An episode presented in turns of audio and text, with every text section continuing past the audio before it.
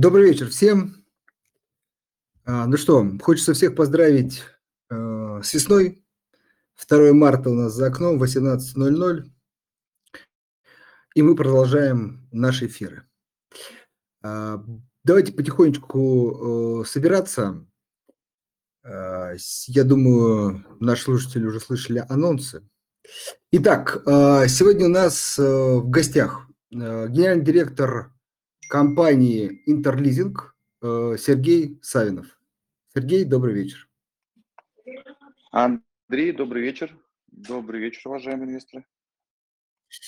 А, Сергей, эм, у нас регламент мероприятия обычно час. Первые 30 минут я спрашиваю вас, а потом дорогие наши слушатели пишут вопросы, комментарии, и я их также адресую вам во второй части. А, стараемся уложиться где-то за час.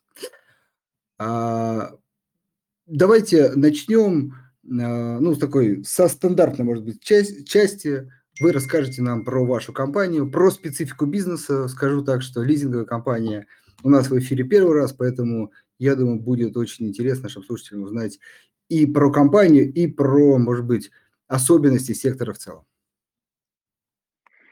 Да, Андрей, мне кажется, тогда я немножко перефразирую структуру а, доклада, рассказа.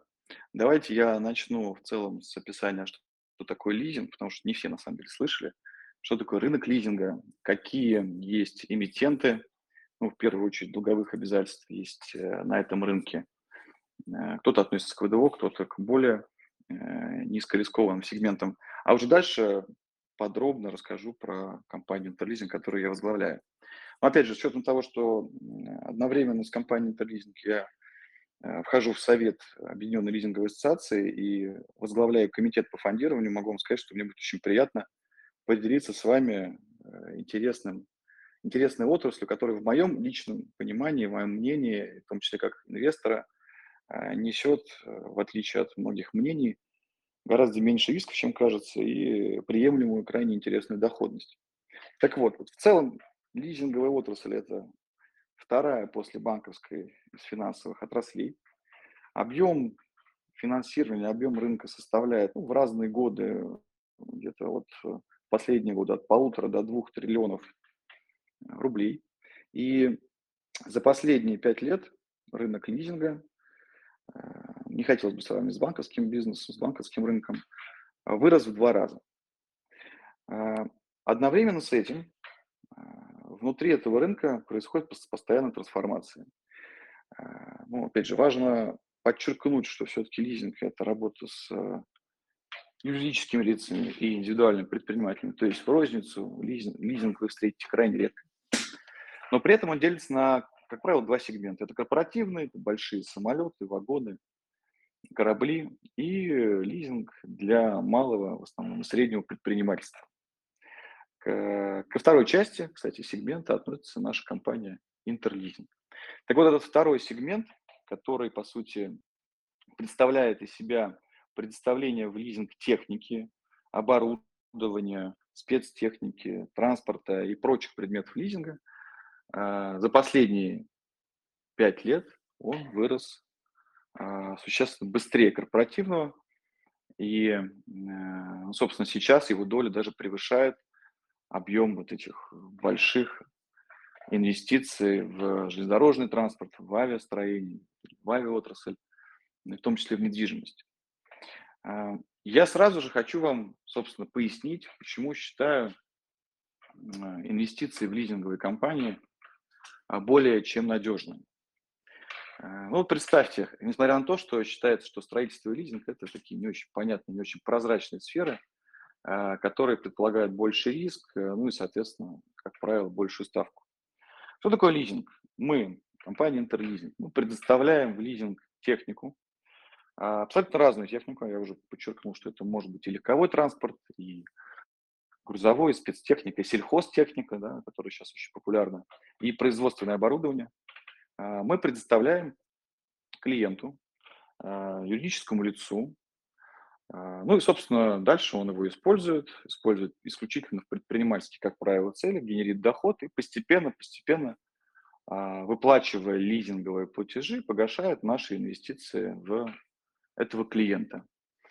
Э, мы берем, соответственно, либо кредиты в банках, либо выпускаем облигации, покупаем технику, передаем, ну и, собственно, получаем лизинговые платежи и тем самым возвращаем инвестиции. Так вот, сама отрасль лизинга, она имеет, в моем понимании, трехстороннюю защиту, а, если мы смотрим на нее глазами инвестора, то есть вашими глазами. Первое. Вы всегда можете посмотреть на эмитента долга. На рынке лизинга представлено, опять же, в разные годы где-то от 15 до 25 компаний лизинговых, которые э, выпускают биржевые в основном облигации. Есть компании без рейтинга, относящиеся в основном к ВДО. Есть компании с высоким рейтингом, там есть даже AAA, есть AA, есть э, А. Опять же, наша компания Интерлизинг, она относится, она имеет кредитный рейтинг на уровне А-. Ну и есть средняя, средняя компания с уровнем BBB и прочим. Вы всегда можете ознакомиться, соответственно, с материалами в секторе финансовые услуги. Э, но вот эти 20 компаний, э, они имеют, собственно, одновременно определенную платежеспособность. То есть вы инвестируете в компанию, в доходную компанию, а, которая анализируется в основном как финансовая организация. Я вот, э, как правило, инвесторы применяют методы анализа те же, что и к банкам. То есть мы четко следим за коэффициентами достаточности капитала, за коэффициентами операционной эффективности, да, cost-income ratio, ну и прочими, прочими. Основной, конечно, это достаточность капитала и, наверное, возвратность на капитал. Так вот, все эти показатели, как правило, есть в открытом доступе, и, уверяю вас, мы постоянно мониторим, мы, я имею в виду в рамках комитета по фондированию Объединенной лизинговой ассоциации, мы мониторим финансовое состояние и стабильность отрасли, и показатели там подчас э, даже более интересны, чем у банков. Второе, мы, э, лизинговая компания, мы инвестируем не в одного лизингополучателя, в частности, там, большая сейчас часть рынка, она работает с малым и средним бизнесом, это диверсификация по клиентам, это ограничение по сумме инвестирования в клиента, что, собственно, позволяет минимизировать потенциальные убытки. Но, тем не менее, следующий уровень защиты для нас с вами, как инвесторов, это сам лизингополучатель, это Э, бизнес-компании, которые имеют, собственно, опыт, которые имеют контракты, которые также имеют определенные финансовые показатели, которые мы, как лизинговая компания, можем на основании статистических моделей эффективно анализировать, анализировать вероятность дефолта и прочее. И самое интересное, третья линия защиты, э, которая, собственно, отличает, по сути, любой финансовый продукт, это наличие от лизинга, это наличие предмета лизинга. А, в случае дефолта нашего лизингополучателя по разным причинам он случается. Бывает, контракт сорвался, бывает просто условия изменились. Мы всегда, как собственник этого имущества, предмета лизинга, собственность автомобиля, экскаватора и прочее, какого-то производственного оборудования, мы всегда можем прийти к нашему лизингополучателю, расторгнуть с ним договор а, буквально через два неплатежа и забрать, изъять это имущество, а, и дальше осуществить ремаркетинг, так называемый, либо продать в кэш, либо передать в повторный лизинг это имущество. И фактически этот механизм нам минимизирует наши убытки. То есть для нас, как для лизинговой компании, дефолт лизингополучателя – это на самом деле еще не всегда большое зло. Да даже не всегда, в принципе, зло. Мы понимаем, входим в ситуацию с клиентом, забираем технику, передаем ее новому клиенту. При этом вы спросите, а как это происходит? Что же вы такие веселые по всей, компании, по всей стране имеете э, точки взаимодействия? Э, на каждый предмет лизинга устанавливается система контроля. Они бывают разные, абсолютно в зависимости от предмета. Начиная от просто маячка, заканчивая сложных спутниковых систем мониторинга, которые работают там, где GPS не покрывает сеть. И мы имеем возможность найти нашими внутренними силами, имея компетенции – приехать, забрать технику, перевести и, собственно, дальше передать повторный лизинг. И вся вот эта история, вся э, система тройной защиты, она подразумевает, что в среднем на основании статистики дефолт лизингополучателя наступает на том моменте, когда мы, по сути, покрываем наши инвестиции э, необходимой или фактической рыночной стоимостью актива после, так сказать, изъятия. Ну и знаете, вот э, был, были известные события в прошлом году, достаточно волатильный был период, и ко мне обращались инвесторы, э, в основном, конечно, наши частные, Сергей, что происходит, как дальше быть. И я на самом деле всех успокаиваю и сейчас продолжаю это делать, учитывая то, что в основном, мне кажется, 90% наших инвестиций, по сути, рублевых, которые мы привлекаем в рублях, мы инвестируем в активы, которые имеют очень высокую долю валютной составляющей. Таким образом, таким образом э, ну, всем понятно, что происходит с любой валютой на протяжении, допустим, там диапазона 10 лет. Э, подчас рыночная стоимость э, актива, несмотря на его износ, моральный и физически, она только растет. Ну, я думаю, что мы с вами, как пользователи персонального транспорта все это ощутили, особенно в прошлом году, когда машины там, 5, 7, там, не говорю, трехлетние, они, по сути, в рублях стоили еще больше, чем мы их покупали. Поэтому здесь э, также дополнительный некий комфорт для нас – это действительно определенная девальвация стоимости, это девальвация, наверное, рубля, если правильно сказать, и комфортный уровень стоимости нашего предмета лизинга, его рыночной стоимости. Плюс ко всему, безусловно, я вам сейчас простым языком рассказываю, такие достаточно сложные статистические прогнозные вещи. Есть модели, и мы анализируем несколько тысяч, э, если десятков тысяч предметов лизинга на предмет падения стоимости. Тем самым можем контролировать наши убытки, ну, этим обеспечивать возвратность э, инвестиций наших любимых инвесторов. А вот буквально коротко о том, что из себя представляет лизинг и почему мы считаем, э, я в первую очередь считаю, что это очень-очень надежная сфера для инвестиций. Более того, если мы проводили этот анализ в прошлом году, если заинтересоваться и посмотреть на default, uh, rate, да, или частоту дефолтов именно лизинговых компаний, посравнивать их с другими секторами, то, уверяю вас, там он очень низкий, все мы помним колебания 2009 года, там где-то, по-моему, были в 2015 году, но в абсолютном выражении в штуках это очень низкий default rate относительно других секторов, что, собственно, подтверждает надежность нас как отрасли. Э, Андрей, если э, у вас или у зрителей нет вопросов в части отрасли, я с радостью перейду к короткой презентации нашей компании. А, Сергей, смотрите, вопросы есть, но ну, э, все-таки давайте да, давайте действительно про компанию еще э, ну, расскажите, чтобы мы закончили этот блок, и потом э, вернемся к вопросам. 23 года на рынке, э, более 600 сотрудников. Компания Интерлизинг имеет на текущий момент уже порядка 50 точек присутствия от, собственно, Калининграда до Владивостока. Порядка 7 тысяч активных клиентов, мы, за, мы в год делаем около 7 тысяч, ну 6-7 тысяч сделок. И специализируемся мы на лизинге различного оборудования, то есть у нас нет какой-то конкретной э, специализации или э, фиксации внимания на конкретном предмете лизинга, например, на там, легковом транспорте. Мы универсальная лизинговая компания, которая специализируется на лизинговом финансировании сегмента малого и среднего бизнеса. Поэтому у нас такое большое количество ну, относительно э, корпоративного сектора клиентов, ну и, собственно, сделок. Одновременно э, вы спросите, откуда мы берем клиентов. У нас есть, собственно, действующая клиентская база. Это порядка 50% продаж ежегодно. У нас э, есть наши поставщики, это все те поставщики э, нашей техники, начиная от э, дилерских центров, которые всем вам известны, заканчивая, может быть, поставщики уникального оборудования, где мы также имеем компетенции. А, ну и, э, собственно, следующие каналы – это партнеры.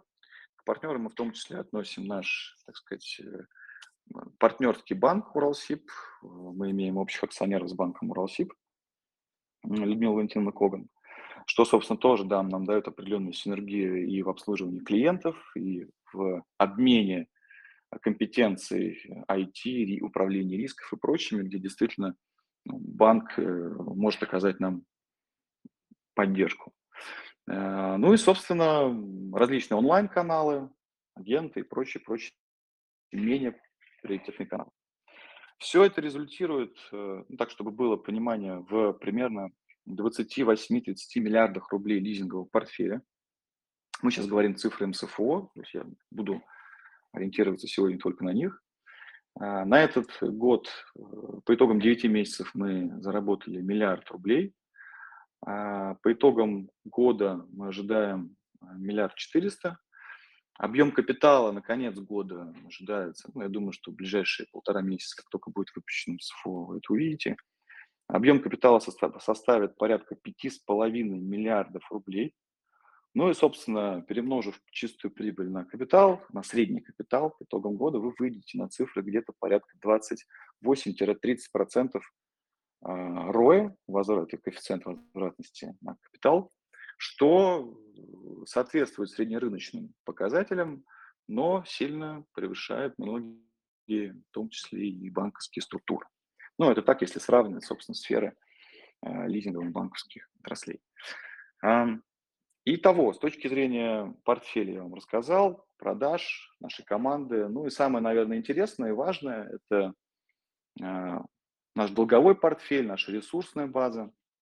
На текущий момент э, компания работает с порядка 10 крупнейшими банками России – безусловно, включая Уралсиб э, как основной партнерский банк, но доля Уралсиба, она постепенно снижается. А если мы говорим про облигации, то вашему вниманию сегодня будет представлен пятый выпуск, далеко не дебютный. И во всех предыдущих четырех выпусках на общую сумму порядка 7,5 миллиардов рублей вы, если очень захотите, или вам раскроют эти данные, представлены исключительно рыночные инвесторы. Это крупнейшие страховые компании, банки, управляющие компании, ну, общем, все те, кто э, умеют и хотят и любят анализировать э, лизинговую отрасль нашей компании. Ну и, собственно, основным, не скрою, основным э, конкурентным преимуществом нас, как компании, мы строим абсолютно независимую компанию, независимую от любых, скажем так, препятствий, контрагентов и стейкхолдеров, если так можно сказать заключается, основное наше преимущество заключается в диверсификации. Мы э, диверсифицируем наши продажи по предметам лизинга. Я уже сказал, что э, мы занимаемся практически всей техникой, и при этом в портфеле нет какой-то концентрации свыше 25% на одной из них. То есть легковой грузовой транспорт по 23%, порядка 20%. Это оборудование производственное, 10-15%, сельхозтехника, но остальное дорожно-строительная спецтехника. Это та, то, что вы видите на дорогах страны, особенно последние, наверное, несколько лет а, в рамках запуска и развития национальных проектов, в первую очередь, доступные безопасные дороги. Ну, в целом, конечно, за последние годы лизинговая отрасль активно росла, и я думаю, что продолжит расти по мере реализации национальных проектов, собственно, где требуется обновление основных средств, для чего мы предназначены. Так вот, диверсификация не только по клиентам, по предметам, а, но и, собственно, по инвесторам, а, по эм, регионам нашего присутствия, по отраслям. И основное наше преимущество заключается в том, что когда к нам приходит наш целевой клиент, малый и средний бизнес, мы имеем возможность э, и радость предоставить ему в лизинг любую технику, начиная от легкового транспорта для его личного пользования, либо его семьи, заканчивая сложным структурированным оборудованием, либо тяжелой спецтехники, э, ну и даже в том числе иногда и финансируем железнодорожные вагоны для собственного использования. Важно понимать, что не для, не для операторов железнодорожного транспорта, там особые риски, исключительно для собственного пользования. А, вот, собственно, и все. Могу коротко рассказать про наши планы. Мы амбициозно оцениваем наши планы на этот год.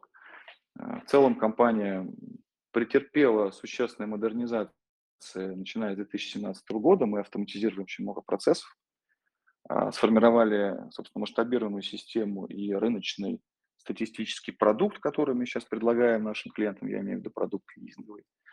Э, ну и э, средняя годовые темпы роста нашей компании, ну, наверное, за последние три года составляют около 40%. Мы растем быстрее рынка, но нельзя думать, что нельзя говорить, что мы растем сильно быстрее. Такое чуть выше органического роста, я имею в виду роста вместе с рынком бизнеса.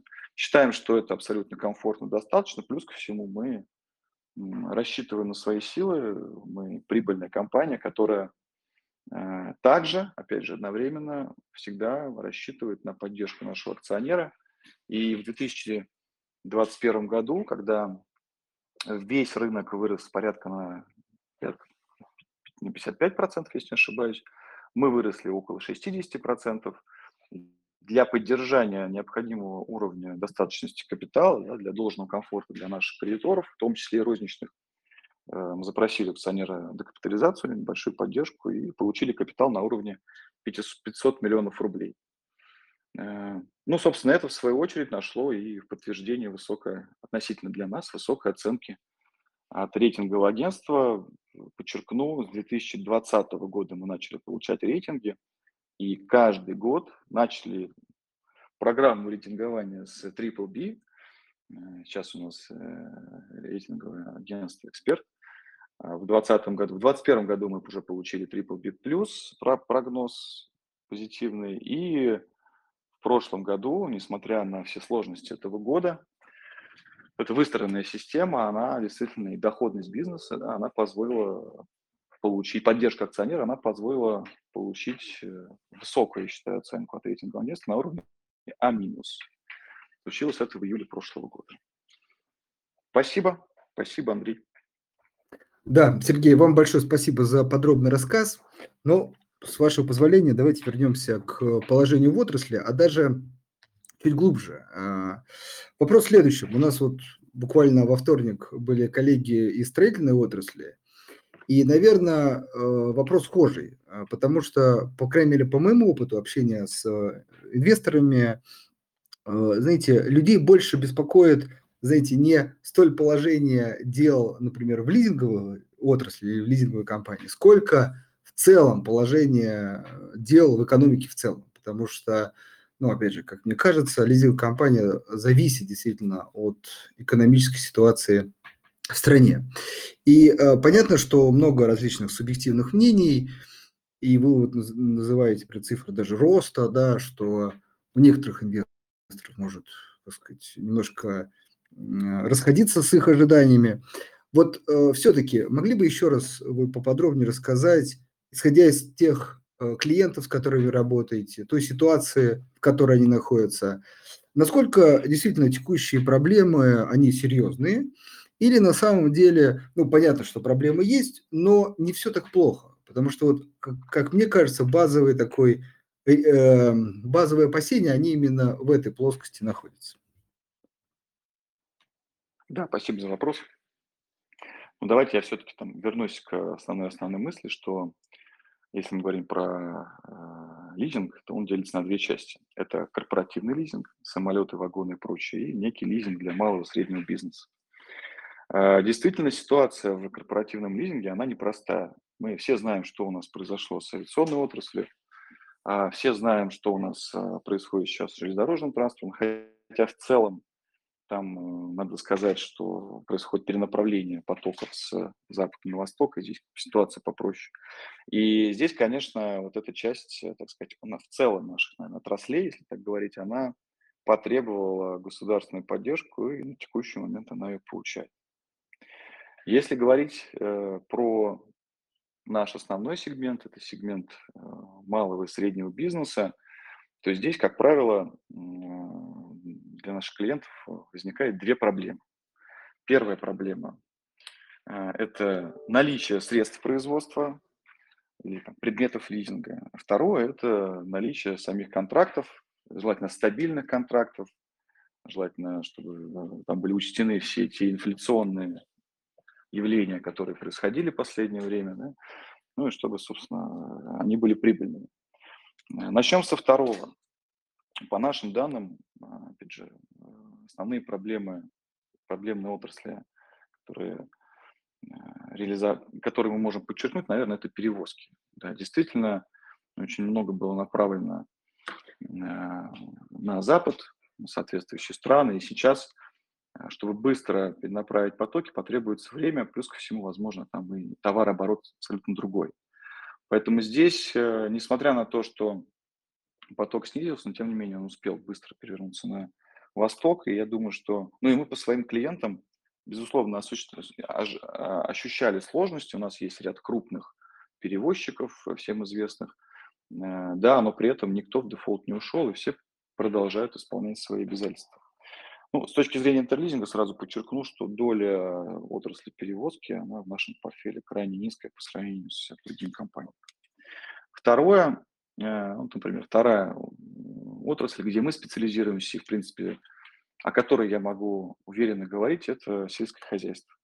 Сельское хозяйство первое время, э, первые, наверное, э, половину прошлого года она выступала бенефициаром от всей кризисной ситуации. Так же, кстати, как и в период пандемии, когда разрешено было работать, если вы помните, только сельхозтоваропроизводителям, несмотря на такие ограничения, ну, потому что это, это было жизненно важно для страны.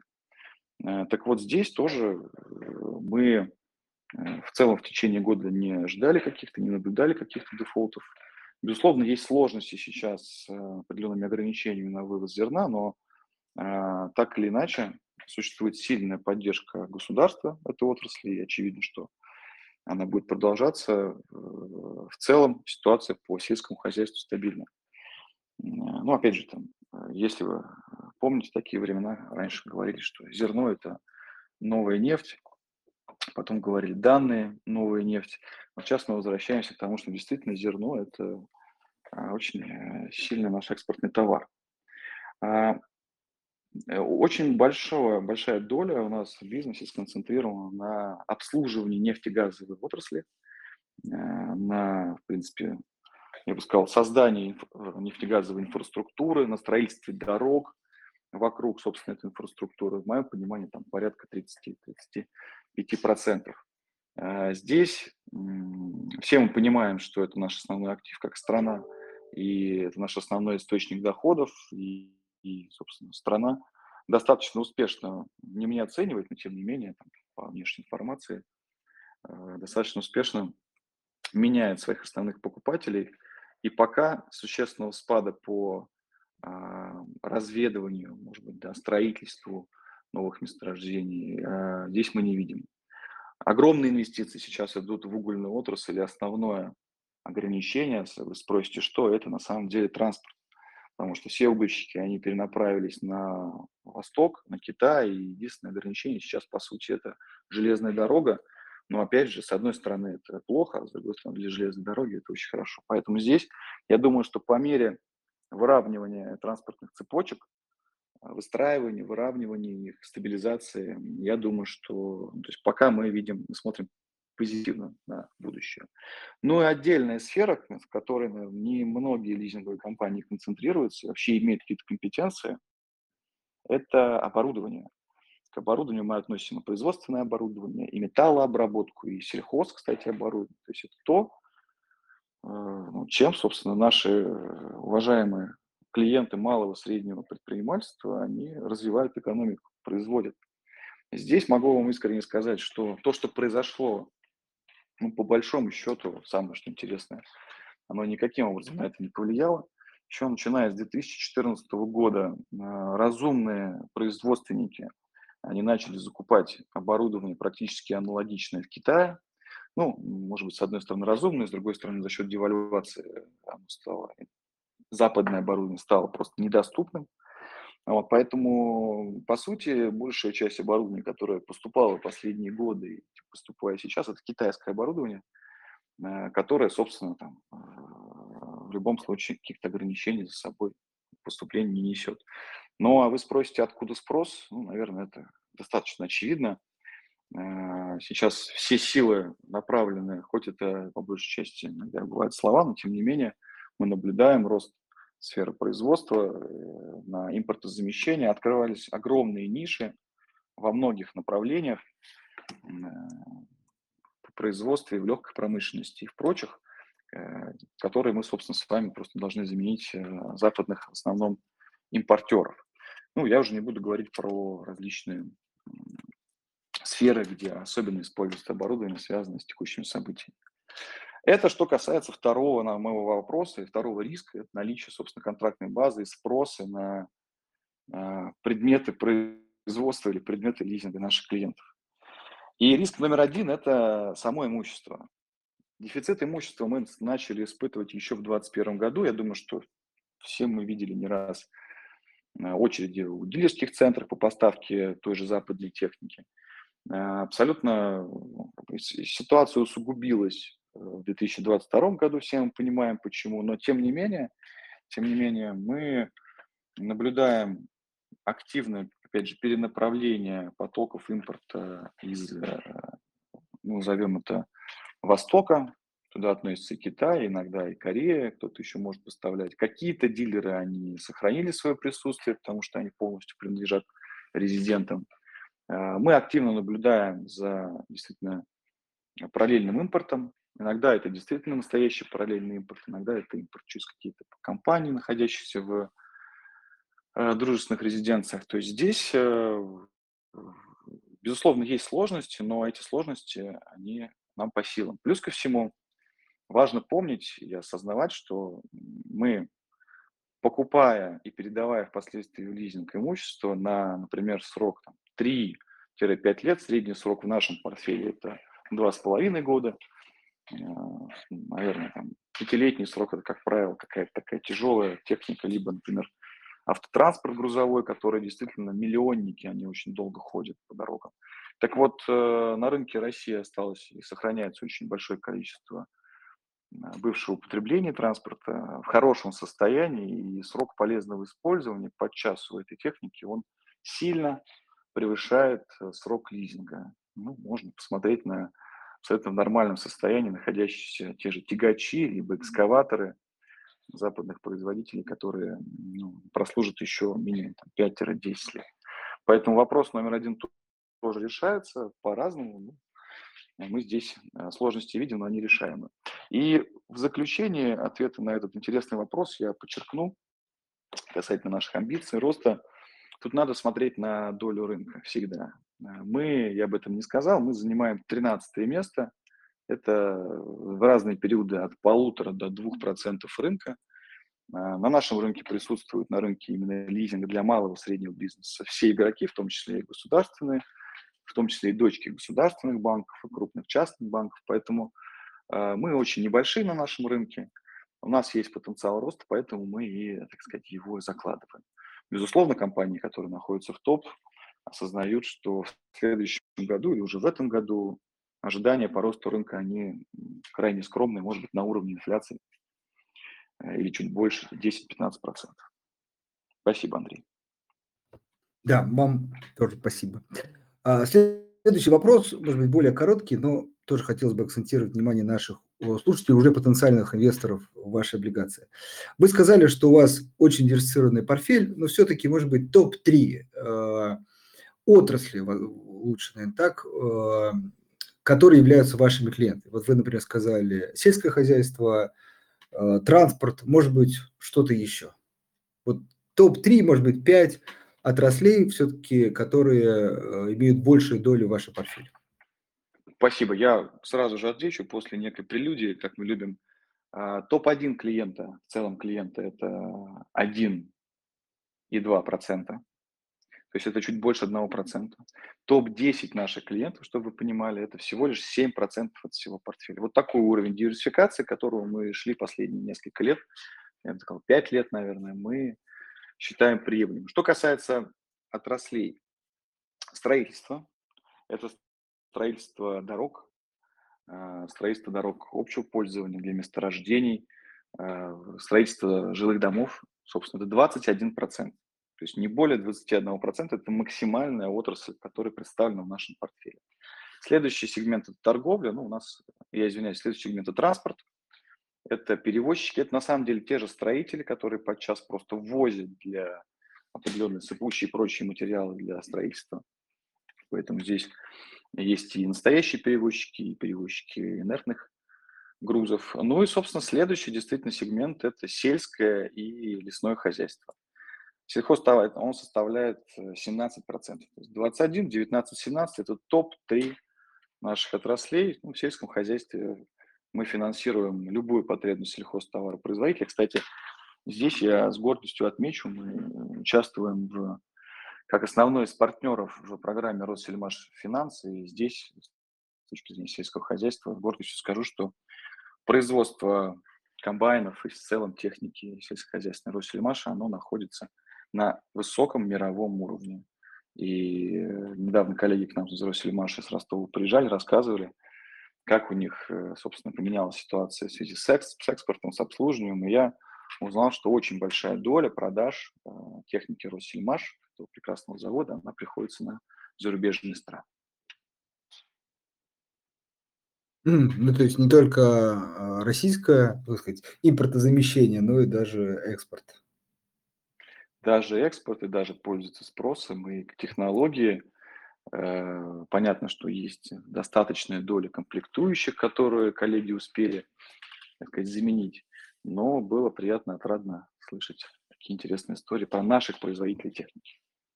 Поэтому здесь мы да, полностью импортно замещены да, в этом сегменте.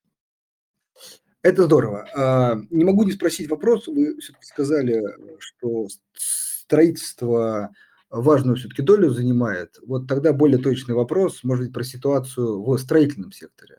А, как вы оцениваете, тоже инвесторы переживают по этому поводу, а, насколько там серьезные проблемы или, в принципе, строительство э, живо и э, будет продолжаться и будет развиваться? Ну, я уже сегодня говорил про национальные проекты, самом деле, основной драйвер, по сути, развития России внутри. И в том числе драйвер инвестиций для нас, как компании, которые обновляют инвестиции. Проект, э, собственно, продолжает реализовываться. Если мы говорим про строительство жилья, я думаю, что инвесторов в основном это интересует. Безусловно, темпы и объемы нового строительства, они сократились. Мы это видим и на постепенном сокращении предложения. Ну, это нормально, в принципе, да, там, то, что произошло в нашей стране. Но э, не, не могу сказать, что мы как-то негативно оцениваем финансовое состояние наших клиентов. Если говорить про жилье, то тут, э, как правило, финансируется какая-то дорожная техника небольшая, строительная. Самое главное, наверное, здесь это краны. Мы, обеспеченность по этим предметам лизинга у нас высокая, и мы здесь рисков существенных не видим. Но действительно, в последнее время я, может быть, редко вспомню строительные компании, которые приходят к нам за, активно за финансирование. И если говорить про строительство дорог и э, тот же национальный проект по безопасным дорогам, который вы, как пользователи, результаты которого вы наблюдаете практически в каждом городе, то он, э, по нашим данным, претерпел э, сокращение, либо там небольшой секвестр. Но, тем не менее, как минимум, то, что уже строится, оно точно будет достроено. Это в том числе и магистраль Москва-Казань, куда сейчас очень много инвестиций вливается. А, Все, безусловно, будет сопровождаться, но в моем понимании, насколько я слышал, небольшое сокращение процентов на 20 произошло. Но, тем не менее, все равно мы продолжаем инвестировать, предоставлять технику клиентам, которые работают на этих магистралях. Поэтому сокращение есть, но я считаю, что оно приемлемое. А, отлично. А, ну что, дорогие слушатели, еще раз призываю вас задавать вопросы. А, переходим, собственно, к ним. А, первый вопрос от Сергея. А, насколько увеличился объем вашего нового бизнеса за последний год? Из чего а, состоит текущий лизинговый портфель и как он изменился также за последний год? Да, спасибо за вопрос. На самом деле очень интересный, потому что прошлый год был необычный с точки зрения волатильности на денежных рынках в первую очередь. Там, про необычность последних лет вообще можно не говорить. Но действительно, когда ставка прыгала, исполняла, я бы сказал, кремлевскую э, башню, собственно, ставка и курс, это, безусловно, сильно повлияло на рынок. А в целом, скажу, наверное, по рынку, рынок, вероятнее всего, сократится процентов на 5-10, на финальные итоги еще не подведены. А нам удалось э, увеличить продажи на, по-моему, 15%. А это 38 миллиардов рублей техники с НДС, закупленной для наших клиентов по сравнению с 32 в прошлом году. Но Самое интересное, вы спросите, как же так, вы молодцы, вы выросли. Самое интересное, что количество договоров, то есть количество операций у нас не изменилось. По сути, мы передали примерно одинаковое количество предметов лизинга, э, и эффект, который я сейчас говорю, около 15%, он заключается в инфляции, в росте стоимости предметов лизинга, то, о чем тоже мы сегодня говорили. Э, лизинговый портфель у нас э, увеличился. Увеличился он почему? Потому что до этого тоже мы росли, и, по сути, это была накопленная волна перехода новых продаж в лизинговый портфель. А представлен он или продолжает представляться все, собственно, тем же. Это диверсифицированные по клиентам, по предметам, предметы лизинга, или клиенты, правильно сказать, с переданными им в нашей собственности предметами лизинга. А, я, может быть, еще два слова скажу по поводу портфеля, э, по поводу структуры портфеля. 70% всех сделок– это как раз тот самый наш, ну, вы представляете, это розничный продукт, э, скоринговый продукт, да, который умеет эффективно, быстро оценивать риски. И 30% – это индивидуальная оценка, когда мы рассматриваем клиента со всех сторон и принимаем решение на комитете. Здесь и тикет больше, и условия могут быть другие. И, собственно, что части предметов лизинга, я сегодня говорил, что 23-23 это грузовой легковой транспорт в нашем портфеле, спецтехника 22, оборудование 18 и сельхозтехника 13%. Пытался максимально коротко ответить на ваш вопрос. Да, спасибо. А, прежде чем мы перейдем к следующему вопросу, у меня такой родился вопрос по ходу. Вот вы сказали, что главным фактором роста в 2022 году был рост стоимости. А вот э, как, может быть, в начале 2023 года или в общем ожидании в 2023 э, году, насколько вообще техника может подорожать или наоборот, может быть, даже подешеветь с учетом ну, все-таки некого отката, вот вы упоминали рост курса доллара, некого отката, а, по крайней мере, во второй части 2022 года к более таким низким уровням. Да, мы, безусловно, себя в моделях прогнозируем. Какую-то даже, даже не инфляция называется, это просто рост стоимости. Но, э, как вы помните, Кремлевская башня, она уже прошла. Мы уже успешно откатились на уровень 75 рублей за доллар там, и по прочим показателям. Поэтому э, в нашем понимании рост стоимости составит минимум 10-15%. Это минимум.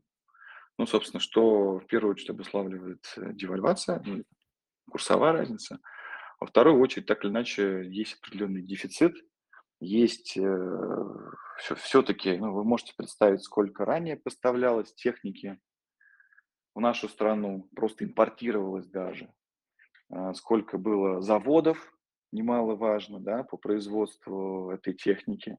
Ну, конечно же, за 22 год, тем более да даже за 23 мы не успеем полностью переориентироваться на э, Восток для обеспечения наших потребностей, тем более перезапустить эти заводы.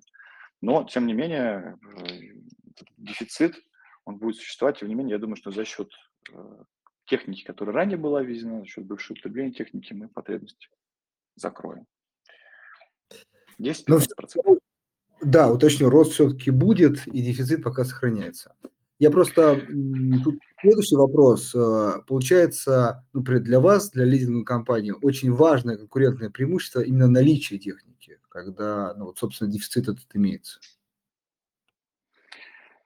А, тут, э, безусловно, это важно. Мы технику закупаем. Ну, тут скорее техника, она находится не у нас в наличии, она находится в наличии у наших поставщиков. Э, ну, либо в поставке через поставщиков, либо у них в наличии.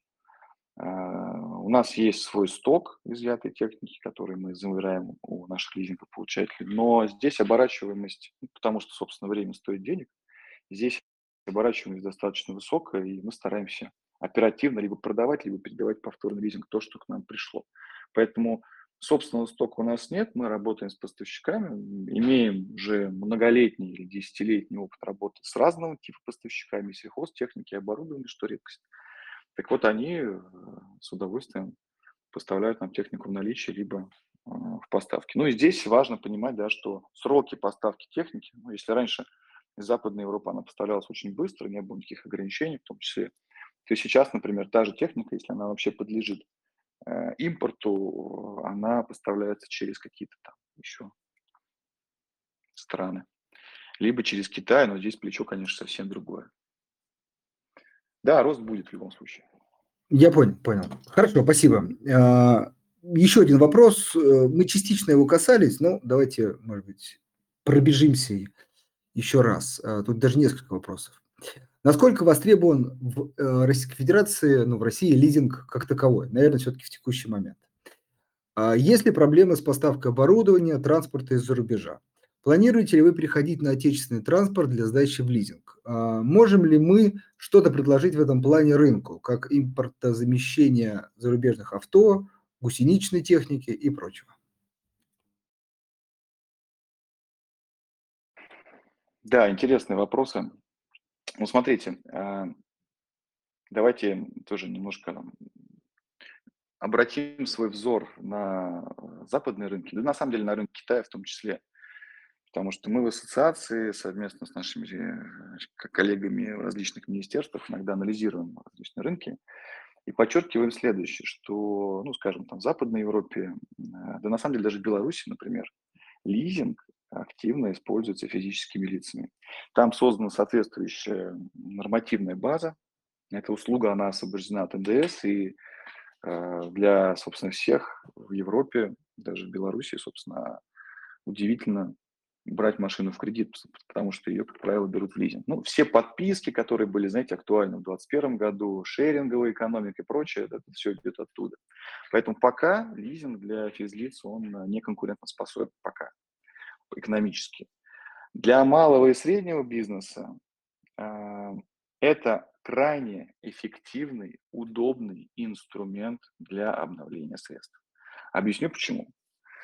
А, ну, я не знаю, я уверен, что присутствуют здесь предприниматели. Я вот тоже там, подчас общаюсь с э, клиентами, и они просто жалуются. Я удивляюсь, что получить кредит под залог, например, какого-то оборудования либо техники в крупном или даже не очень крупном банке составляет кучу-кучу времени и сил. То есть это полноценный анализ, это залог, это еще, не дай бог, там еще и поручительство и прочее, прочее, прочее. Лизинг как таковой предполагает право собственности за лизинговой компанией. По сути, лизинг – это финансовая аренда. Основное слово здесь – это аренда. Мы берем приемлемый уровень э, так называемого аванса, либо предоплаты, по-разному можно сказать, и передаем вам, как предпринимателю, технику. Мы можем брать больше риск, мы можем меньше смотреть на кредитный риск, ваше финсостояние как заемщика или лизингополучателя, и брать больше на риск э, ликвидности и состояния местоположения техники. Сегодня я дал вам с 10% авансом, вы мне проплатили, допустим, год, не дай бог, что-то случилось с вашим, допустим, легковым либо грузовым автомобилем, я пошел забрал. Поэтому самое основное преимущество – это удобство получения техники, а, которые необходимы для, по сути, реализации контрактов либо работ. Если говорить коротко, то а, моя любимая фраза «наша экономика, она сильно недолизингована». Собственно, все. По поводу техники, э, интересный вопрос задали в части импорта замещения именно спецтехники. Знали, куда попасть, но тут тоже нужно смотреть, безусловно, по сегментам. Про легковой транспорт я думаю, что не буду комментировать. Здесь всем все понятно, все видят рост и стоимости, количества китайской техники, но при этом одновременный рост доли российской техники, в первую очередь автоваза. А, в грузовиках да, мы конкурентоспособны.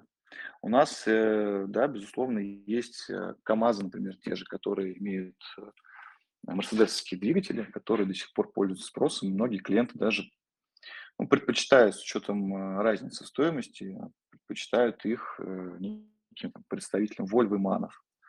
А КАМАЗы без таких двигателей обычных, ну, они, конечно, менее подвержены всем колебаниям, которые были в прошлом году, но тем не менее их качество, конечно, немного отстает.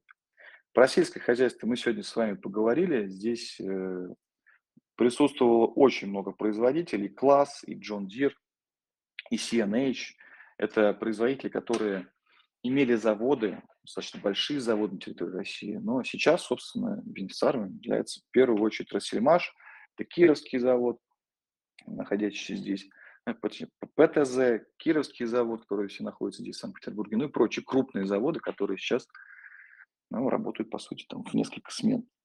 Э, в спецтехнике сложнее, искренне вам скажу.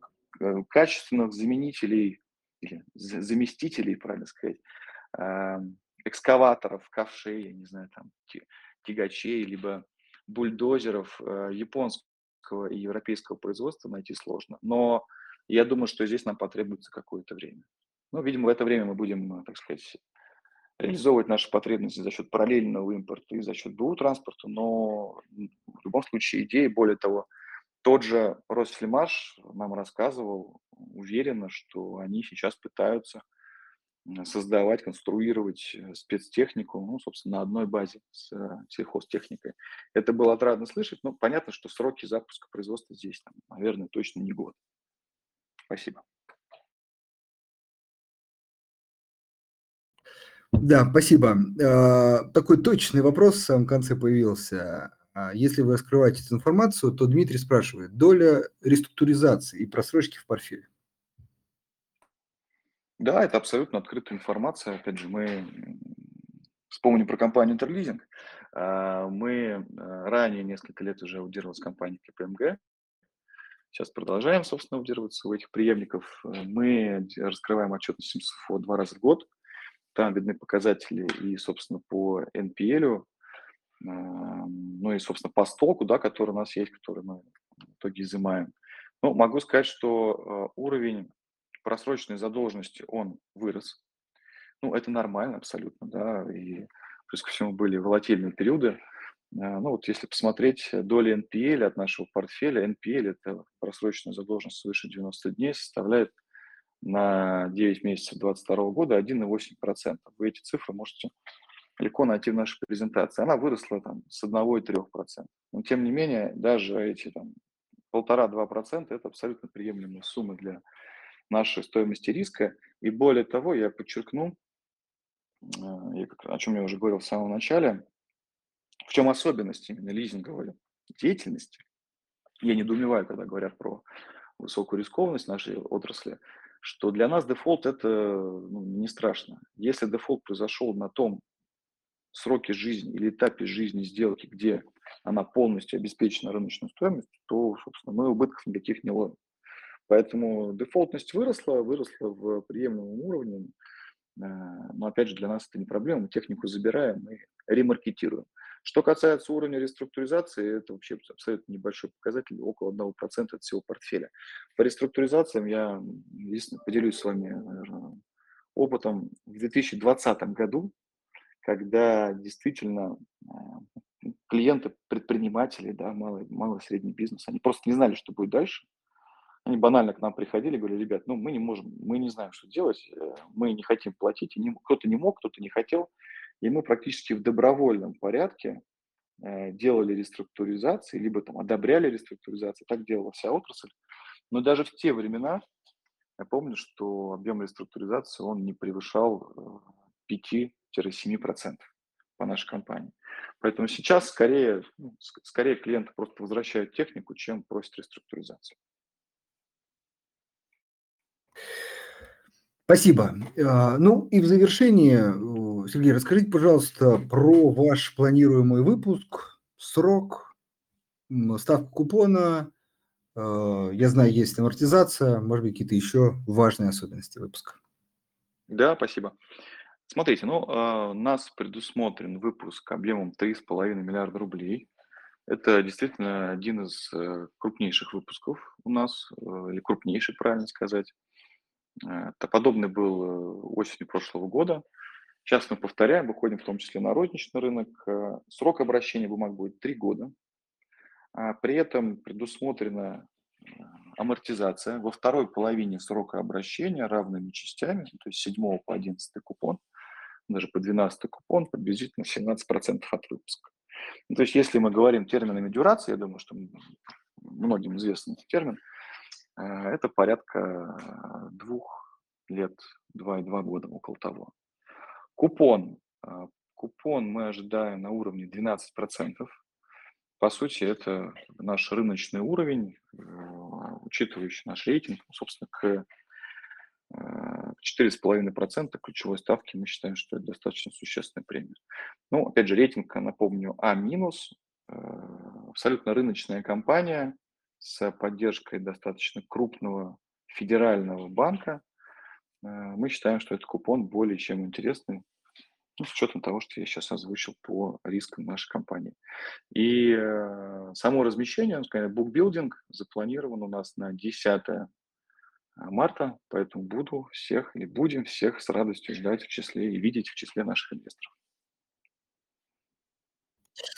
А, спасибо большое. Э, если можно, финальный вопрос, вот Дмитрий, так сказать, выходящий поезд. Конечно, конечно. Целевой, целевой уровень показателя чистый долг, капитал у вашей компании. Тут явно такие проф-вопросы. Сразу такой профессиональный пошел. Профессионал зашел в эфир напоследок, но не смутил. Спасибо за вопрос огромный.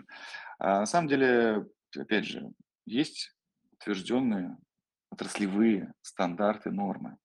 Мы не регулируемся центральным банком, мы как отрасль мы финансируемся в основном финансовых институтах, в банковских учреждениях. И, безусловно, они устанавливают нам ковенанты. А, основные э, ковенанты сосредоточены здесь по этому показателю на уровне 5,5. То есть 5 э, долг капитала не больше 5,5.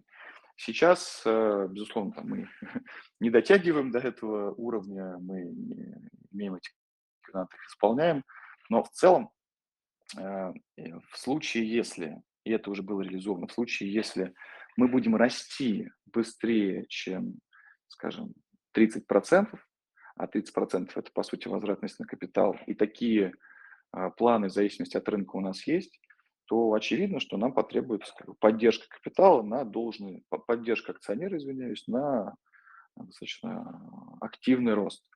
Мы и рейтинговым агентством это с удовольствием заявляем, и это подтверждено практикой. В конце 2021 года, как я уже сказал, мы были декапитализированы на 500 миллионов. Нас акционер, мы ожидаем поддержки акционера, и, собственно, он готов инвестировать в растущий прибыльный бизнес. Маленькая, но очень гордая лизинговая компания. Спасибо. Сергей, вам тоже огромное спасибо. Успехов вам и в бизнесе, и в размещении облигаций. Дорогие инвесторы, надеюсь, вы получили исчерпывающую информацию об выпуске, об эмитенте и сможете, как я люблю говорить, принять взвешенное инвестиционное решение. Сергей, вам еще раз большое спасибо. Спасибо и всем хорошего времени суток. До свидания. До свидания.